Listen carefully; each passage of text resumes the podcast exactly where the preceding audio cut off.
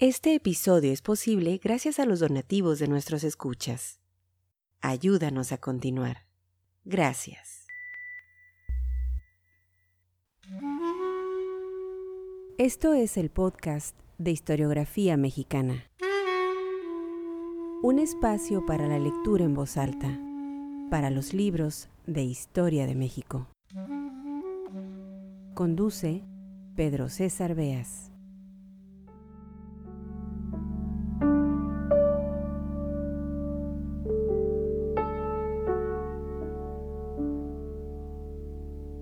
Bienvenidos al podcast Historiografía Mexicana. Es 1863, las fuerzas francesas ocupan parte de México y el gobierno de la República, encabezado por Benito Juárez, inicia su peregrinaje por el norte. Y así hasta 1867, el gobierno itinerante establece su capital en San Luis Potosí, Saltillo, Monterrey, Chihuahua, Paso del Norte y Zacatecas. En un inicio, Margarita Maza, esposa de Benito Juárez, acompaña a su marido, pero la convulsa realidad nacional, la intervención francesa y el establecimiento del Segundo Imperio ponen en jaque a la familia Juárez Maza, y ella se separa de su esposo dirigiéndose a Matamoros para embarcarse en Nueva Orleans rumbo a Nueva York. Se ha dicho, y con razón, que a pesar de los apuros económicos que tuvo que sortear, Margarita representó con gran dignidad a México en los Estados Unidos, sin dejar nunca de aconsejar e infundir ánimo en su esposo. Su presencia en el país del norte sirvió para generar apoyo en la opinión pública.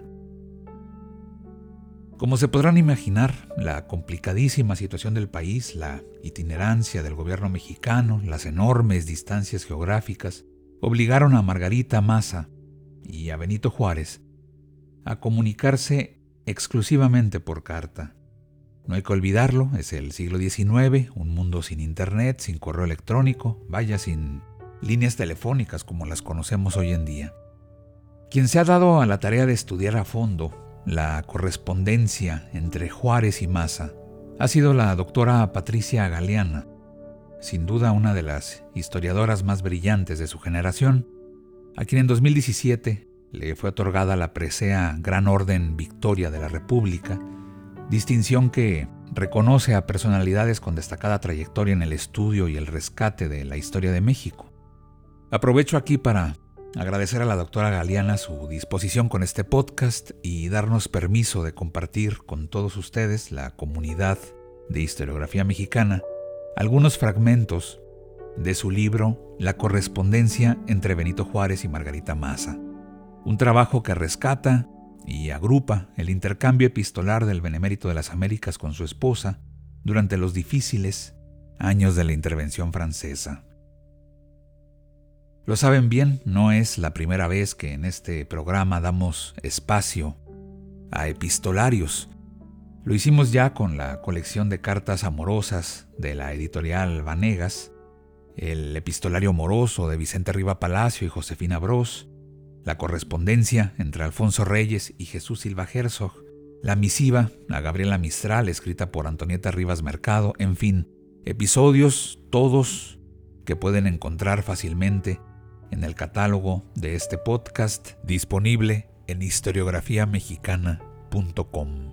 Estamos convencidos de que el estudio de la correspondencia privada de los personajes públicos nos ayuda a profundizar en la vida social, en la historia de la vida cotidiana de un tiempo pasado, a esclarecer, a iluminar las inquietudes de quienes con sus acciones dejaron profunda huella en la historia de nuestro país. En este episodio daré lectura a algunas de las cartas publicadas en el libro de la doctora Patricia Galeana.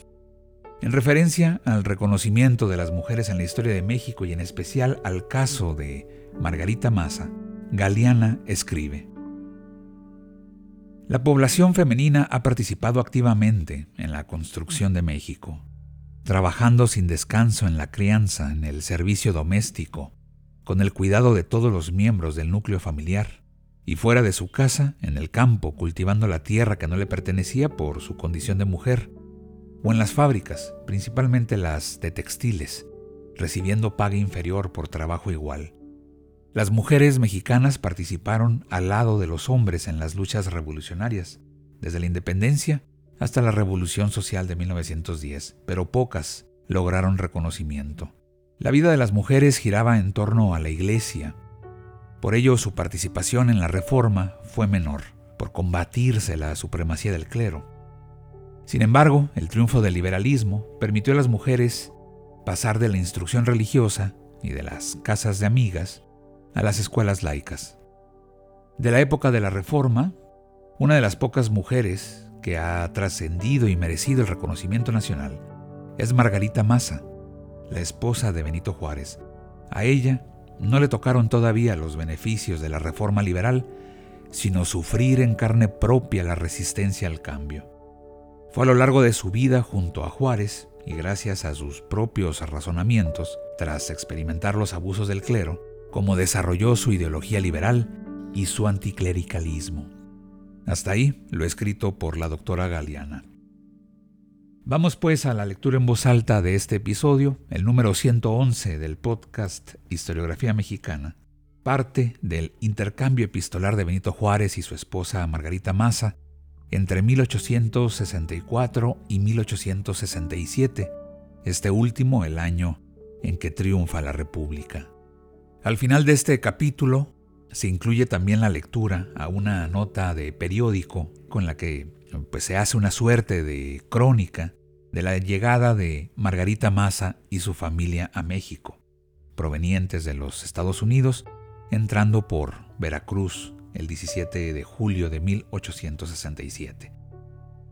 Agradezco a Mónica Morales, colaboradora habitual, quien para esta entrega dio voz a las letras de Margarita, y desde luego a todos ustedes, la comunidad de historiografía mexicana, su apoyo, sus comentarios y el recomendar y compartir este podcast hacen que nuestro trabajo siga en marcha, divulgar la historia de México, sus libros y fomentar la lectura.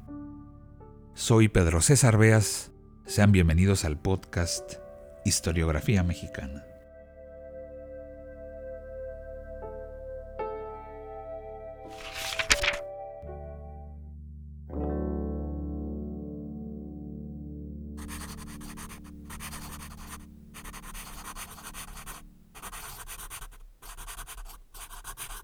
Carta de Benito Juárez a Margarita Maza.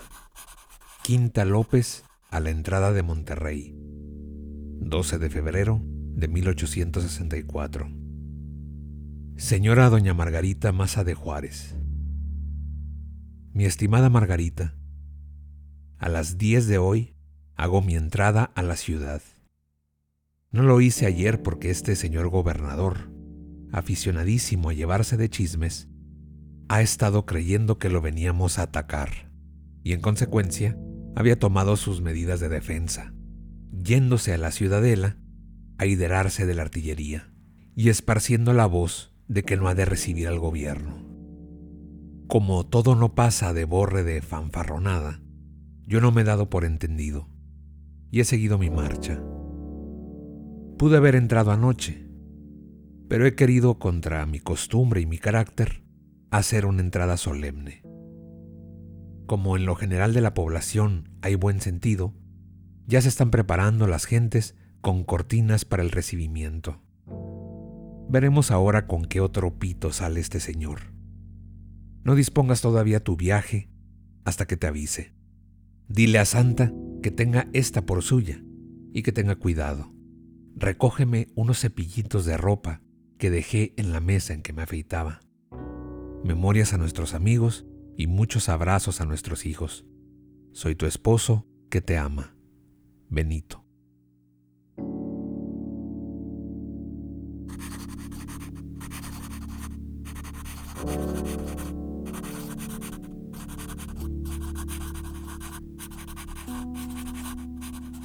Nazas, 22 de septiembre de 1864. Mi amada Margarita, aunque ya te escribí otra carta para ti y para Santa, te pongo estos renglones para decirte que no tengas cuidado por mí, pues hasta la fecha no tengo novedad. Solo me atormenta tu separación y la de nuestros hijos, y más que todo el no saber de la suerte de ustedes. Tal vez de un día a otro reciba alguna noticia favorable de que están sin novedad, y esto será mi más grande consuelo. Dales un abrazo a mis queridas hijas y a Beno, y muchos besitos al negrito, a las cuatitas, a Antonito y a María Doloritas. Recibe el corazón de tu esposo que no te olvida. Benito Juárez.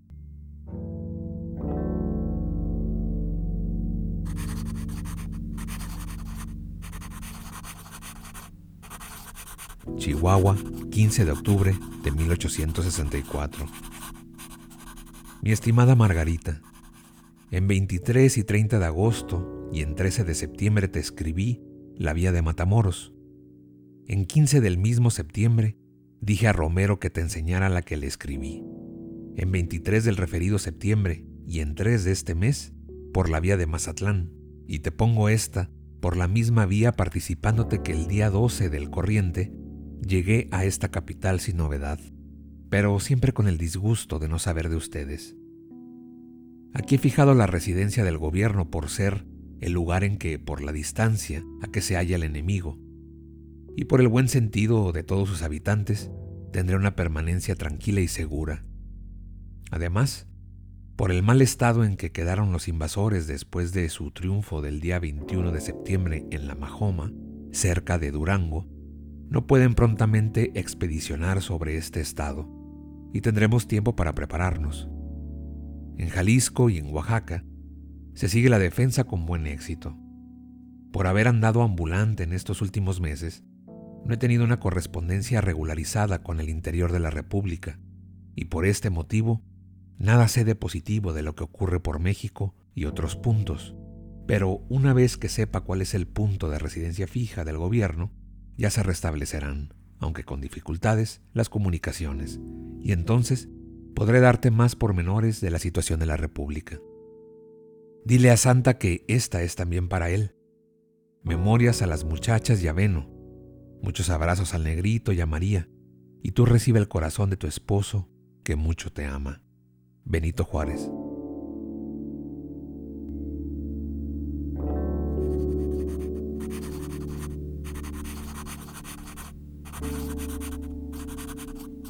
El Paso del Norte. 15 de septiembre de 1865. Señora Doña Margarita Maza de Juárez, Nueva York. Mi muy amada Margarita, te supongo llena de pesar por la muerte de nuestro tierno hijo Antonio, como lo estoy yo también. La mala suerte nos persigue, pero contra ella, ¿qué vamos a hacer? No está en nuestra mano evitar esos golpes, y no hay más árbitro que tener serenidad y resignación. Sigue cuidando a los hijos que nos quedan y cuídate tú mucho. Procura distraerte y no fijes tu imaginación en las desgracias pasadas y que ya no tienen remedio.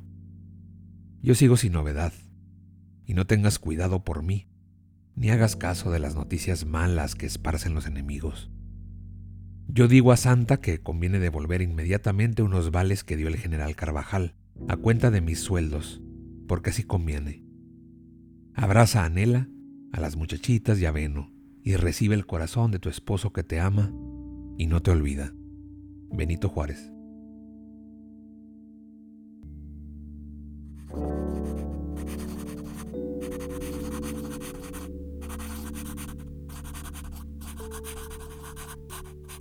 Nueva York, 10 de noviembre de 1865. Mi estimado Juárez, te pongo esta carta para decirte que todos estamos buenos. Y por tu última carta de 29, hemos visto con gusto que tú estás lo mismo. Yo estoy sin ninguna enfermedad, pero la tristeza que tengo es tan grande que me hace sufrir mucho. La falta de mis hijos me mata.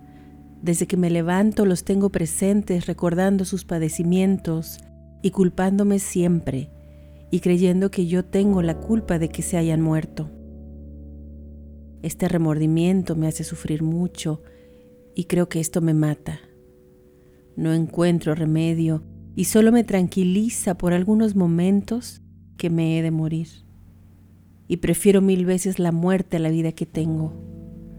Me es insoportable sin ti y sin mis hijos. ¿Tú te acuerdas el miedo que le tenía a la muerte? Pues ahora es la única que me dará consuelo. No culpo que muchas personas se maten cuando pierden la esperanza de volver a tener tranquilidad. Si yo fuera de más valor ya lo hubiera hecho hace un año. Ese tiempo llevo de llorar de día y de noche y de haber perdido la esperanza de volver a tener, no digo gusto, tranquilidad de espíritu siquiera. De manera que si Dios no me remedia esto, que no me lo remediará porque no me ha de volver a mis hijos, que sería lo único que me daría la vida. Me queda otra esperanza, y es que tú te reúnas con nosotros. Será para mí un gran consuelo. Creo que esta semana se irá González Ortega. Ese desgraciado no ha venido más que a ponerse en ridículo y a que todos le conozcan lo muía que es. Ya en mi anterior te digo respecto al dinero de don Blas Pereda. Y Santa también te habrá hablado sobre eso. Recibimos la libranza de mil doscientos que me mandaste. Recibe mil abrazos de todos nuestros hijos y dales memorias de mi parte a los señores Lerdo, Iglesias, Goiria, Sánchez, Contreras, Pancho Díaz y Novoa. Y tú recibe el corazón de tu esposa que desea verte. Margarita. Querido papacito, por el correo pasado le escribí a usted largo y ahora le pongo a usted estos renglones para mandarle un abrazo y decirle que cada día lo extraño más y deseo con ansiedad el estar con usted. Reciba usted un beso de María, que está muy grande y anda sola. Adiós, papacito. Reciba usted el corazón de su hija que mucho lo quiere. Nela.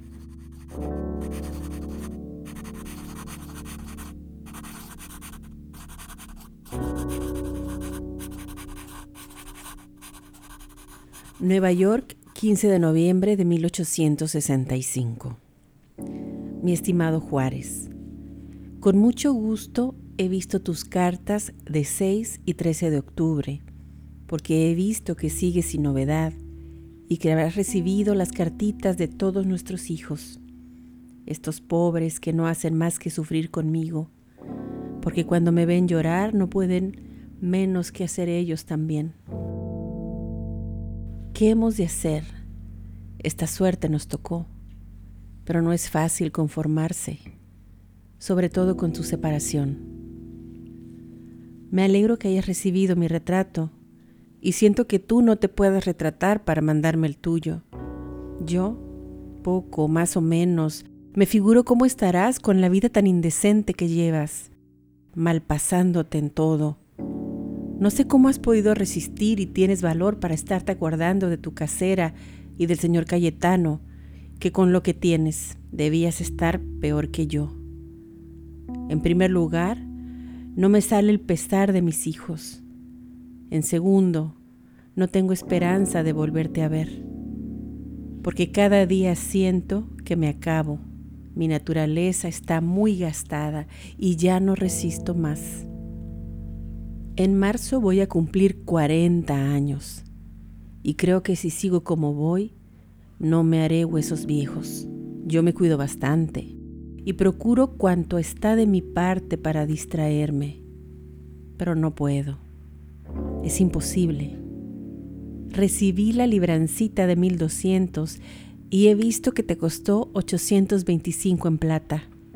Y dice Santa que estuvo bueno, porque aquí no hubiera producido tanto. Las cartas que mandaste para Maqueo y Merodio ya las despachó Santa. Y ya recibirás mi carta donde te digo que no hemos tomado nada del dinero que tiene don Blas Pereda. Las muchachas te mandan muchos abrazos. Adiós, Nito. Sabes que te ama tu esposa. Margarita.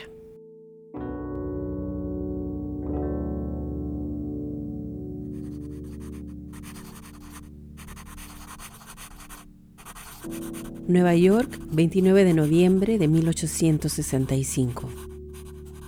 Mi estimado Juárez, recibí tu cartita de 26 de octubre que he leído con mucho gusto porque veo que te conservas bueno, que es todo lo que yo deseo. Por aquí todos estamos buenos. Solo yo sigo con mis ideas raras de que yo tuve la culpa de la muerte de mis hijos. Esto me viene de los nervios porque tengo días en que puedo reflexionar y otros en que todo el día recorro desde el día que se enfermaron, lo que sufrieron, y esto me hace sufrir lo que tú no puedes tener idea.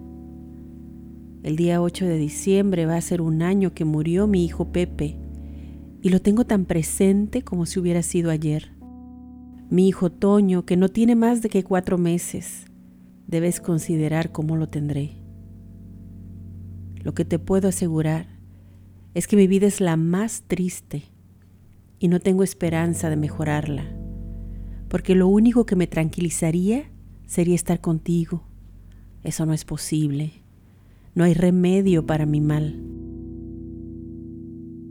He tenido mucho gusto de saber que llegó el compadre Ignacio Mejía sin novedad y que hubieras recibido los pañuelos. Yo quisiera que me mandaras decir qué número es el de tus camisas. Lo tienen en el cuello. Dímelo para que cuando se vaya alguno de aquí te pueda yo mandar aunque sean seis, porque creo que ya no debes tener ropa. Te mando esa cartita de Pepe. Yo le escribí ayer y le digo dónde estás. Es seguro que ese se va a buscarte y si pasa por aquí, con él te puedo mandar lo que necesites me escribió Dublán, al que no le contesté y solo lo hice con toda la familia. Recibe mil abrazos de nuestros hijos y dale memorias de todos al compadre Mejía, al señor Lerdo, Iglesias, Goitia, Contreras, Sánchez y demás personas que estén contigo. Y tú, viejo, recibe el corazón de la jovencita que va a cumplir 40 años en mayo. Margarita.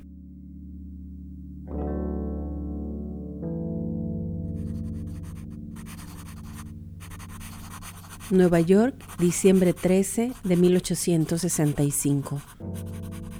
Mi estimado Juárez, recibí tu carta de 10 de noviembre, donde me dices que no habías recibido carta de nosotros ni de Romero. Pero supongo que después las habrás recibido, porque así nos pasa a nosotros. No tengas cuidado, todos estamos buenos.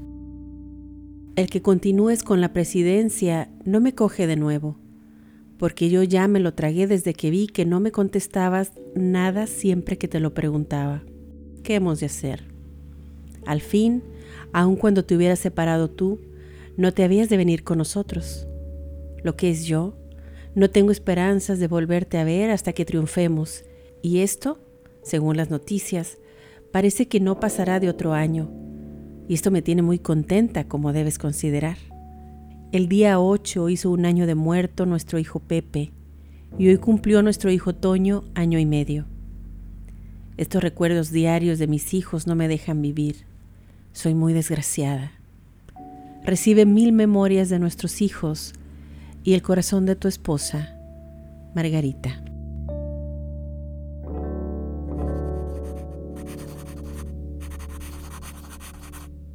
El Paso del Norte 5 de enero de 1866.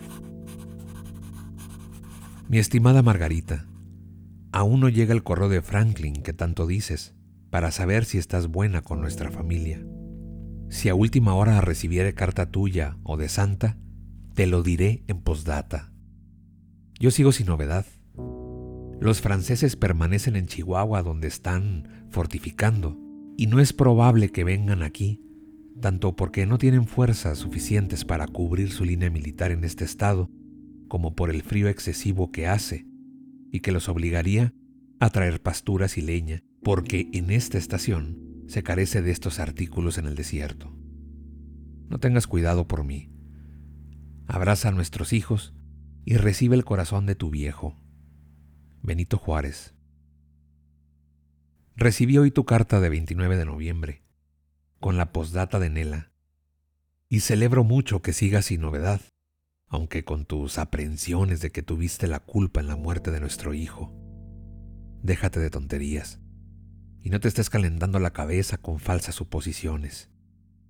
Diviértete y procura distraerte. He visto la carta que te escribió el pícaro de Dublán. Hiciste bien en no contestarle. Es mejor no tener relaciones con semejante canalla. También he visto la cartita de Pepe. ¿Cuánto celebraré que venga por acá? Mis camisas no tienen números, porque los quitaron cuando mandé componerles el cuello. No tengas cuidado, todavía tengo ropa.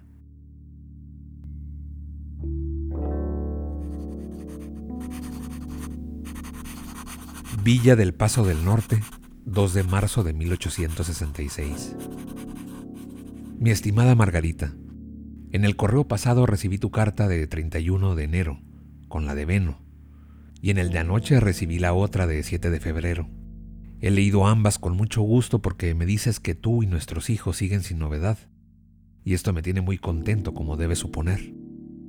He visto la carta que te escribió nuestro hermano Pepe, el que nos informa de la mala situación que guardan los traidores de Oaxaca, cercados por nuestras fuerzas.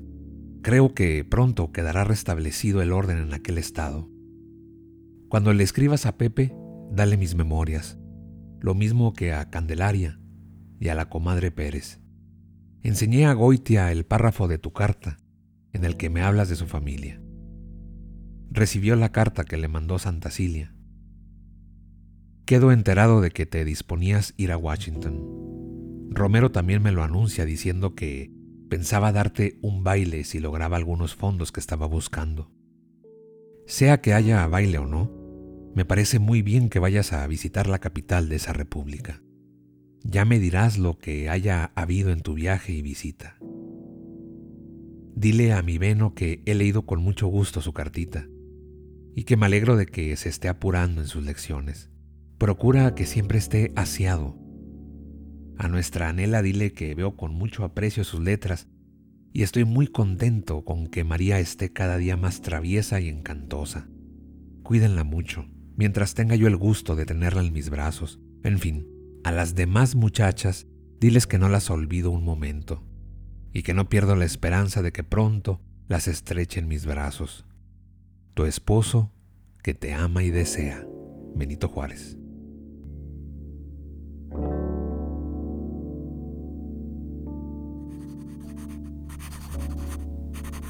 Nueva York, 8 de marzo de 1866. Mi estimado Juárez, la última cartita tuya que he recibido es de 2 de febrero que te contesté, y hasta entonces estaba sin novedad de lo que me alegro. Nosotros seguimos bien, yo solamente con mis pesares y disgustos, pero esto no tiene más remedio que el tiempo y que permita a Dios que termine esta revolución y tengamos el gusto de reunirnos contigo, porque del modo que estamos no es vida causando molestias a paisanos que no tienen ninguna necesidad ni obligación de sufrirlas, llega uno a cansar. Todos dicen que los negocios van bien. Yo lo veo siempre que todo sigue lo mismo. Quién sabe si será porque como deseo tanto que termine todo, por eso no conozca los adelantos. Figúrate que ya todos se han fijado en que los americanos lo han de hacerlo todo y con esa esperanza, todos los mexicanos, y en particular todos los que vienen aquí, ya no piensan más que en pasearse y no se vuelvan a acordar de nada. Bien puedes no mandar comisionados para nada porque les cuesta y ellos no hacen nada. González Ortega volvió. Aquí está con su esposa y su hijo. Han venido nomás a ponerse en ridículo porque no quita el dedo del renglón con la presidencia. Beno quiere que le mandes unas estampas de correo, porque todos los niños aquí tienen sus colecciones de estampas y le han pedido a él de México. Recibe memorias de todas las muchachas que te van a escribir por el correo inmediato. Saluda a los señores Lerdo, Iglesias, Goitia, Posada, Contreras, Díaz y Novoa. Y tú recibe el corazón de tu esposa que desea verte. Margarita. querido papacito, por el correo pasado le escribí a usted y ahora le pongo estos renglones para mandarle un millón de besos de María y el corazón de su hija, que mucho lo quiere. Nela.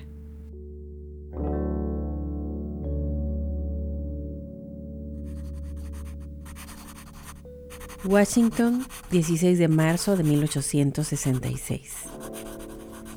Mi estimado viejo, recibí tu cartita de 16 de febrero que he leído con mucho gusto, pues he visto que sigue sin novedad y sobre todo siempre tan lleno de esperanza, de lo que me alegro, porque esto te hace menos pesada la vida. A mí no me sucede eso porque cada día pierdo más la esperanza. Todo lo veo lo mismo que el año pasado. Con esto se me hace la vida insoportable, que solo se me hace un poco menos cuando veo que siquiera mis hijos se están educando. Hace tres días que estoy aquí. Te dije que Romero varias veces me había invitado, pero yo con mis pesares tan grandes no había querido venir. Pero su mamá se ha visto enferma y me pareció prudente venir unos días a acompañarlos, porque con la falta del idioma están solos y tienen un grande consuelo cuando me ven. Tal vez me esté yo toda esta semana que entra porque Lucecita no quiere que yo me vaya hasta que le demos a su mamá la noticia de la muerte de su hermana, que yo no sé si la pobre señora la podrá resistir, porque está sumamente delicada. Santa se fue hoy a Nueva York. Vendrá por nosotros la semana entrante. Yo vine con Márgara. Ten mucho cuidado si te vuelves para Chihuahua, de no ir hasta que estés seguro de que esos hombres están lejos, no te vayan a coger que es su único interés. Por mí no te apures, que yo hago lo que está de mi parte por distraerme.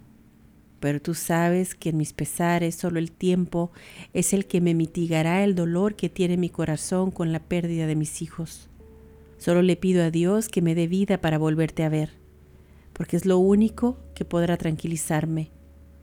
Porque tengo la desgracia desde que mis hijos se han muerto, de que todas las noches los sueño, unas noches es a uno y otras a otro, de manera que ni dormida descanso, y yo no sé si es de los nervios, un horror que me da mentar los nombres de los muchachitos que no es posible. Y otras veces, cuando estoy sola, los llamo, les digo sus nombres. Pero otras veces me horrorizo y al querer decir sus nombres me parece que los veo y quisiera en aquel momento morirme por no sufrir lo que siento pero aquí estoy un poco distraída. Romero me ha llevado al Capitolio y hoy yo no sé a dónde me va a llevar. Y tal vez me lleve en estos días a hacer unas visitas, que aunque para mí es muy molesto por no saber hablar, llevo a Margarita, que ya habla regular y entiende bien. Dile a Goitia que recibí el retrato de Lucecita y que está muy grande y muy graciosa. Saluda a todos los señores, y yo me alegraré que pases tu día, no digo contento porque es imposible, pero sí con buena salud siquiera. Con unos señores que salieron de aquí la semana pasada, te mando unas chacharitas de todas las muchachas y un poco de chocolate, pero muy poco, porque no quise ser imprudente de darles un cajón grande. Ellos me decían que todo lo que yo quisiera, pero me pareció imprudencia. Recibe memorias de la familia de Romero y el corazón de tu esposa que no te olvida y desea verte antes de morirse. Margarita.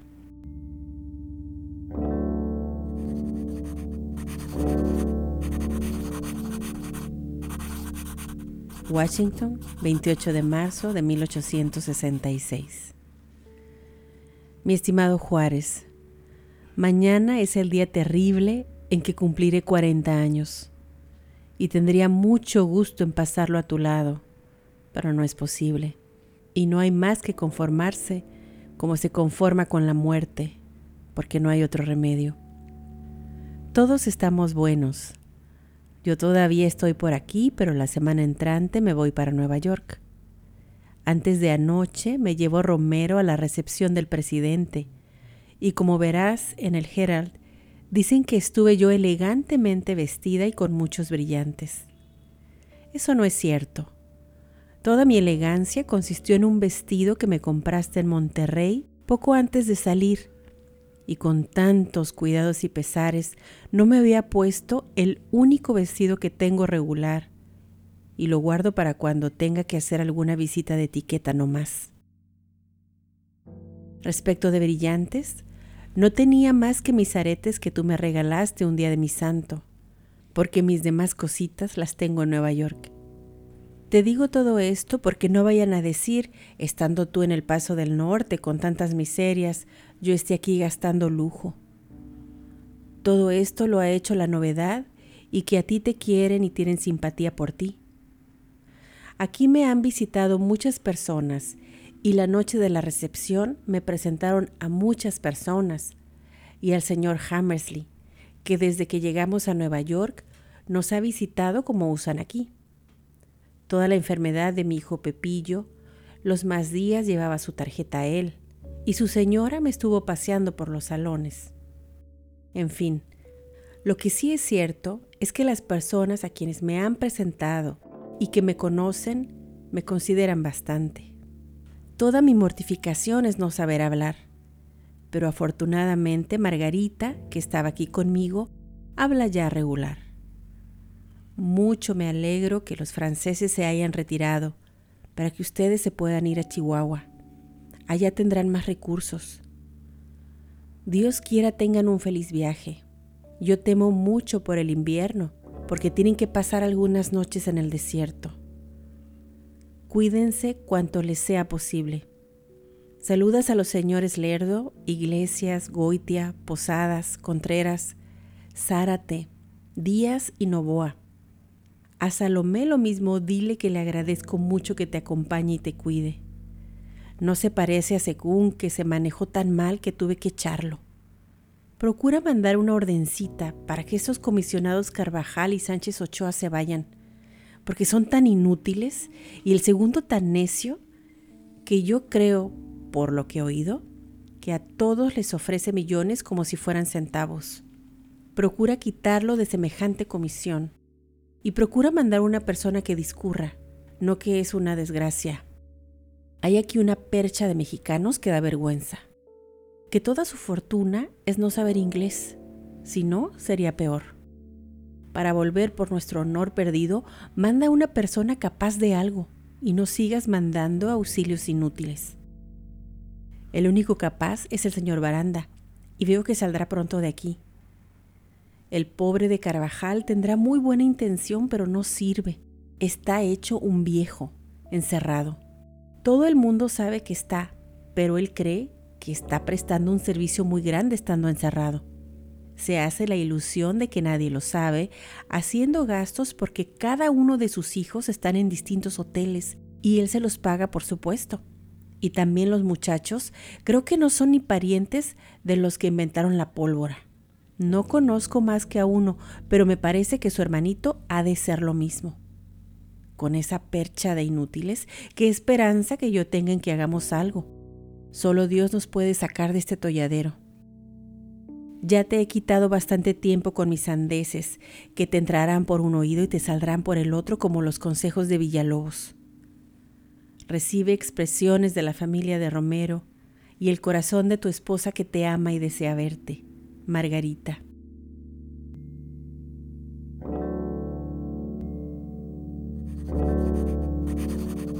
Washington, 7 de abril de 1866.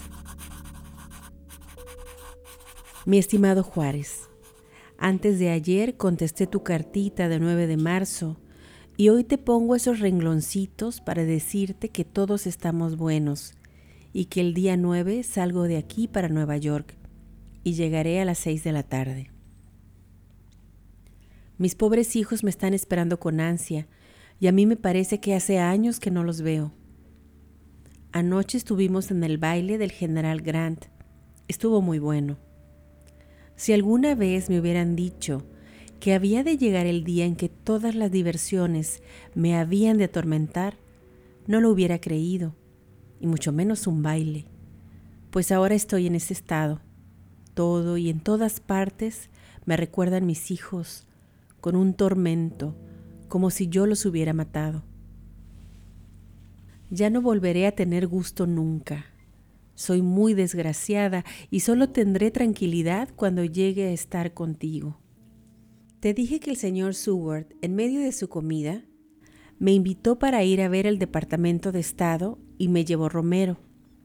Me regaló un retrato suyo y me manifestó deseo de tener uno mío para colocarlo junto al tuyo. Y yo le ofrecí que se lo mandaría de Nueva York. Y esto tengo que hacer cuando llegue. Quién sabe lo que me costará, pero tengo que hacerlo, porque basta que me lo haya pedido. Él escribió a su retrato su nombre y esta inscripción. With faithful regards. Yo he estado muy atendida y considerada. Solo me ha faltado lo principal que es el guía. Recibe memorias de la familia de Romero y de Márgara que no te escribe porque está componiendo el equipaje para tenerlo listo. Adiós viejo, sabes que te ama y desea verte tu esposa, Margarita.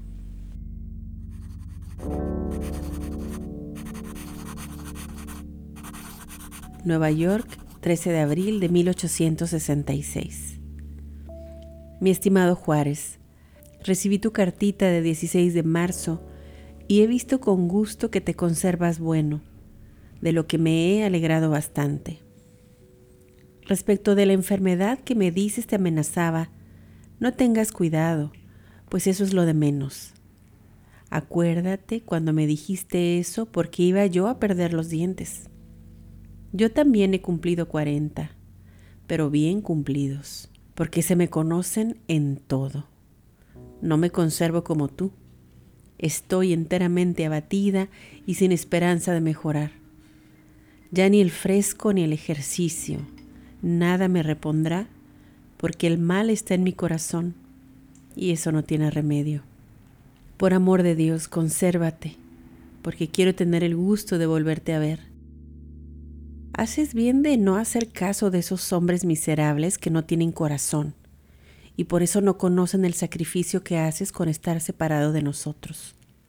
Ya Santa te habrá mandado otro cuaderno que publicó González Ortega y también la contestación. De manera que este hombre sigue poniéndose en ridículo. Haces muy bien en no hacerle caso. El lunes llegué de Washington, donde pasé tres semanas. La primera fue muy buena porque no sabían que yo estaba, pero luego comenzaron las invitaciones y yo con mis nervios y mi corazón afligido he llorado antes de ir a la diversión, porque yo no estoy contenta sino en la soledad porque lo que es diversión me pone en peor estado, tanto por lo que te llevo dicho, como porque la familia no piensa más que en confesarse y ayunar y hablar de jubileo, de indulgencias y una porción de beatitudes que yo me hago esfuerzos para creer y no puedo. La pobre señora es muy buena y su hermana, pero muy cerradas creyendo que todos los protestantes se condenan y solo los fanáticos como ella se van al cielo. Yo las envidio, porque si yo pudiera tener la fe que ellas tienen, sería feliz. No que estoy en un estado que nada creo y esto me hace más desgraciada, porque si yo creyera que mis hijos eran felices y que estaban en el cielo, no sufriría tanto como sufro. Pero no puedo. Soy muy desgraciada. Recibe mil abrazos de tus hijas Dicen que se alegran mucho que hayas pasado el día de tus santos sin novedad. Adiós, viejo. Sabes que te ama y no te olvida. Tu esposa, Margarita.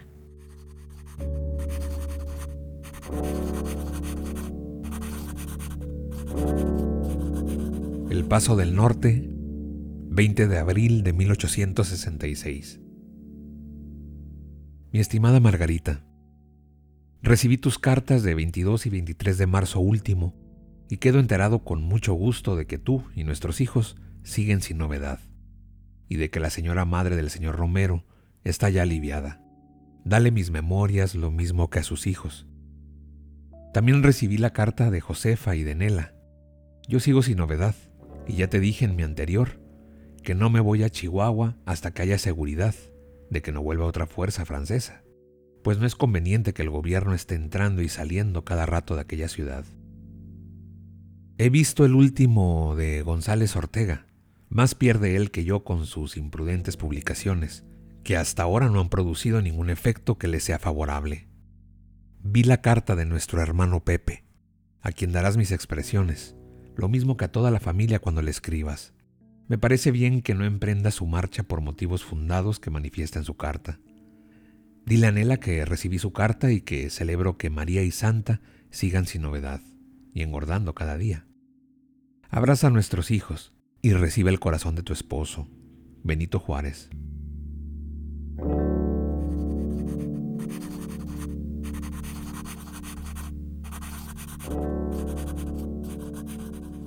Nueva York, 15 de junio de 1866. Mi estimado Juárez, recibí tus dos cartitas, julio 12 y 18 del mes pasado y he visto que sigues sin novedad, de lo que me alegro mucho.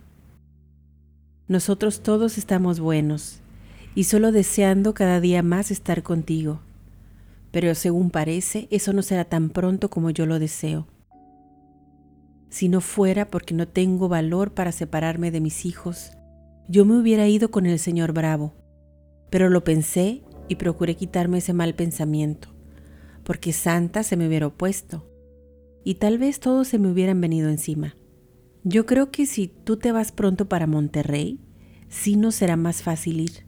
Yo por mi gusto dejaría a mis hijos los chicos en un colegio y a las muchachas grandes con Elita y me daría el camino. Me iría con mucho gusto si tú me lo dijeras. Piénsalo y me avisas, que yo no le tengo miedo a la diligencia en el desierto. Después de haber andado por el camino de Coajimulco, ya no creo que me azorara nada. Piénsalo y me avisas. Estamos a buen tiempo para caminar. Hace tiempo que se habla del cólera, pero hasta ahora no hay nada. No tengas cuidado, aquí nadie le tiene miedo, solo Nela, pero con no nombrárselo es suficiente para que no se acuerde. Yo, como tengo cuidados y pesares que son peores que el cólera, no tengo tiempo de acordarme de él. Te participo que la comadre Lolita se murió el día 7 de mayo de una pulmonía fulminante que le atacó a los 15 días de haber tenido una chiquita. Dios quiere y los franceses vayan desocupando todos esos puntos hasta Monterrey, pues yo no creo que vuelvan a Chihuahua. Recibe mil abrazos de nuestros hijos y el corazón de tu esposa que desea verte. Margarita.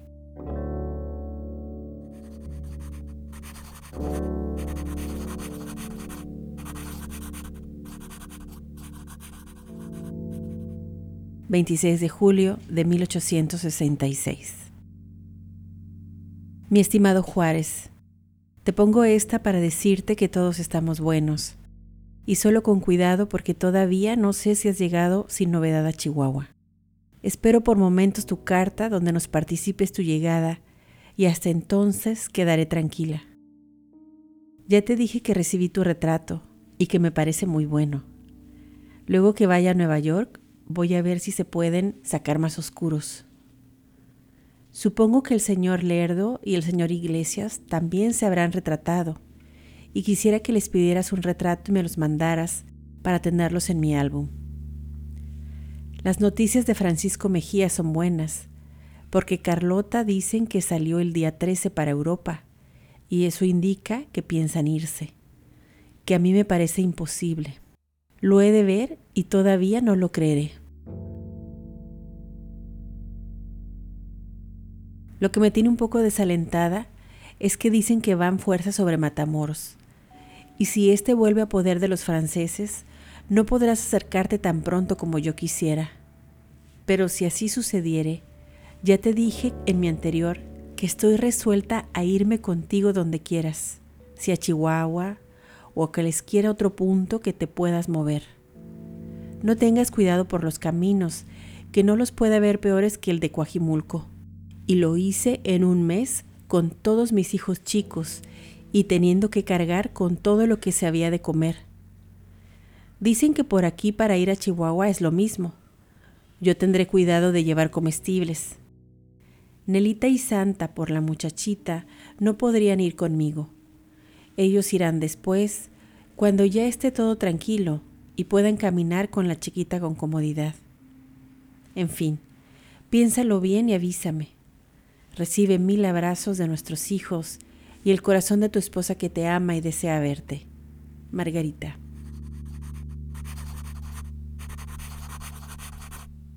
Nueva York, 11 de enero de 1867. Mi estimado Juárez, recibí tu cartita de 7 de diciembre y por ella he visto con mucho gusto que estabas bueno y que el 10 salías para Durango, de lo que me alegro. Y creo que tal vez seguirás para Zacatecas, pues todas las noticias son muy buenas y todo marcha muy bien. Dios quiere y pronto tengamos el gusto de reunirnos contigo. Cada día que pasa me parece un siglo todos estamos buenos y las muchachas muy contentas por lo que les dices en tu carta. Recibe mil abrazos de ellas y el corazón de tu esposa que te ama y no te olvida. Margarita. San Luis Potosí, 15 de abril de 1867. Mi estimada Margarita, recibí tus cartas de 26 de febrero y 16 de marzo con las cartas de las muchachas, que he leído con mucho gusto porque veo que siguen todos sin novedad y solo con la impaciencia de quererse venir cuanto antes. Es casi seguro que a más tardar, dentro de dos meses, habrá terminado la guerra completamente. Tengan otro poco de paciencia. Yo estoy bueno, pero sin gusto porque no estoy con ustedes. En el correo inmediato ya podré darte noticias muy buenas. Abraza a nuestros hijos, dale muchos besos a la nieta y recibe el corazón de tu Benito Juárez.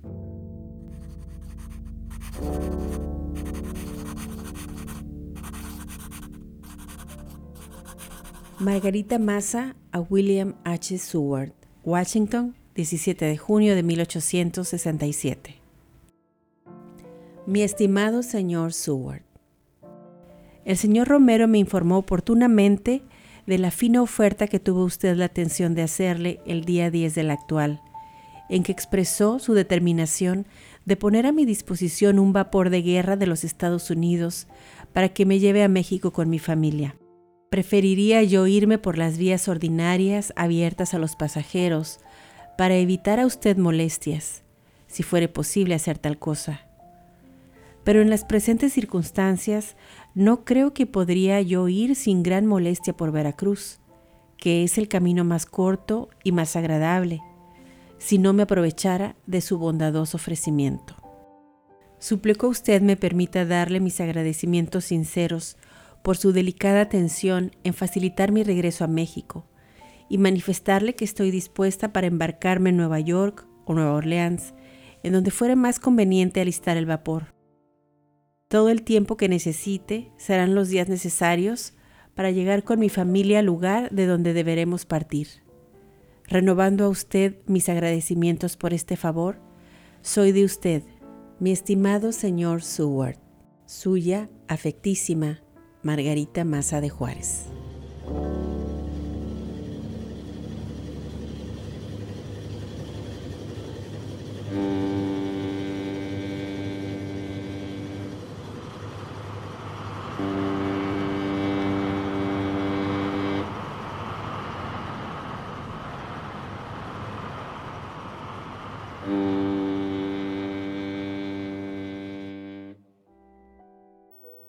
Recepción en Veracruz a la esposa del ciudadano presidente. La Concordia, Veracruz, 16 de julio de 1867. A las nueve y media de la noche del 14, con una luna clara como el día, entró en nuestro puerto el vapor americano Wilderness, conduciendo a su bordo a la señora doña Margarita Maza de Juárez, con su apreciable familia. Luego que fondió el buque, se supo en la ciudad que los distinguidos pasajeros que conducía no desembarcarían hasta el siguiente día. A las siete y media de la mañana del 15 estaba en efecto rodeado el Wilderness de un sinnúmero de botes, adornados con los colores nacionales, en que se habían trasladado multitud de comisiones de todas las clases de nuestra sociedad a saludar y dar la bienvenida a los ilustres viajeros. y poco después se desprendió de los costados del vapor la hermosa falúa del resguardo, rodeada de los mismos botes, de los cuales partían cohetes y vivas que demostraban el entusiasmo y la alegría.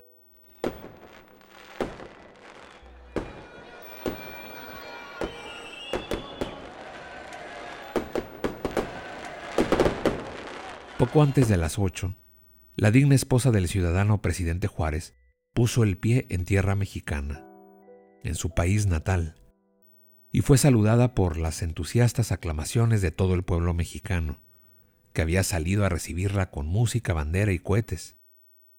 El muelle se había cubierto de improviso de vistosas banderas, y dos carruajes del ferrocarril urbano, adornados también con banderas mexicanas, aguardaban en el desembarcadero para transportar a la distinguida comitiva. En estos momentos se dejó oír la ronca e imponente voz de los cañones del baluarte de Santiago eran nuestros entusiastas matriculados, los recién llegados de México, en cuyo ataque estuvieron sirviendo la artillería gruesa con notable aplauso del ciudadano general Porfirio Díaz, a cuyas reiteradas y entusiastas instancias no habían podido resistir nuestras autoridades, y que saludaban con una salva de 21 cañonazos el arribo de la digna matrona de México, de la ilustre emigrada, que bien merecía ese homenaje después de tres años de no ver el cielo de su patria, de no participar de la vida de sus compatriotas, de no gozar de la compañía de su esposo. La señora Juárez fue conducida entre un inmenso concurso de nuestro pueblo, que ardientemente lanzaba sus ruidosas vivas a la hermosa casa que le tenían preparada los hijos de Veracruz, y allí la vimos atravesar, conmovida por las demostraciones simpáticas de la multitud, que se retiró enseguida, recorriendo las calles al son de la música. La ciudad toda se engalanó con cortinas y ha estado de fiesta.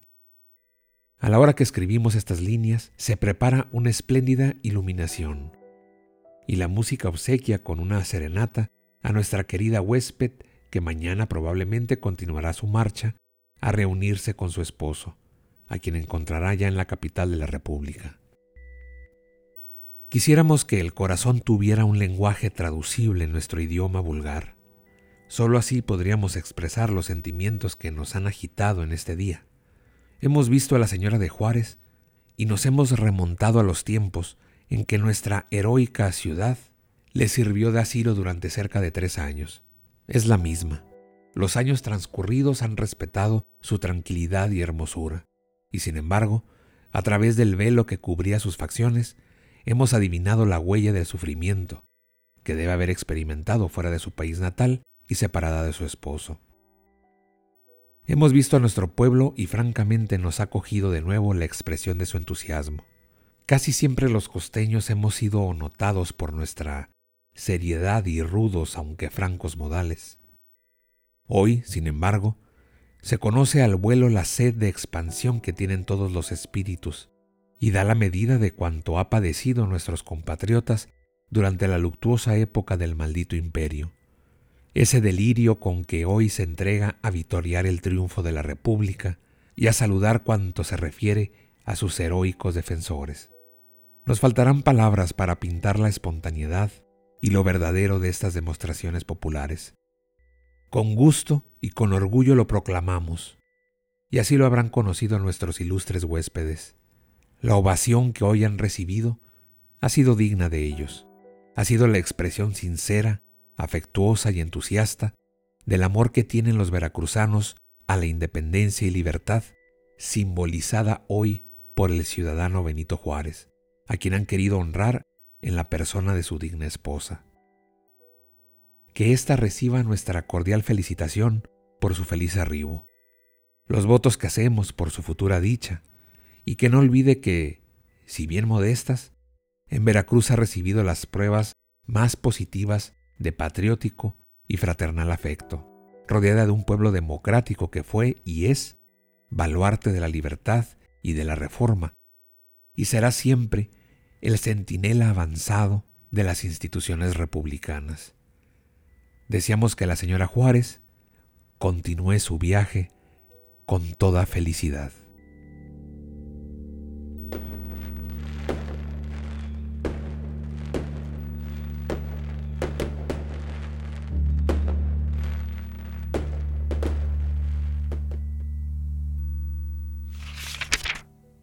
Este episodio fue posible gracias a las amables donaciones de nuestros escuchas.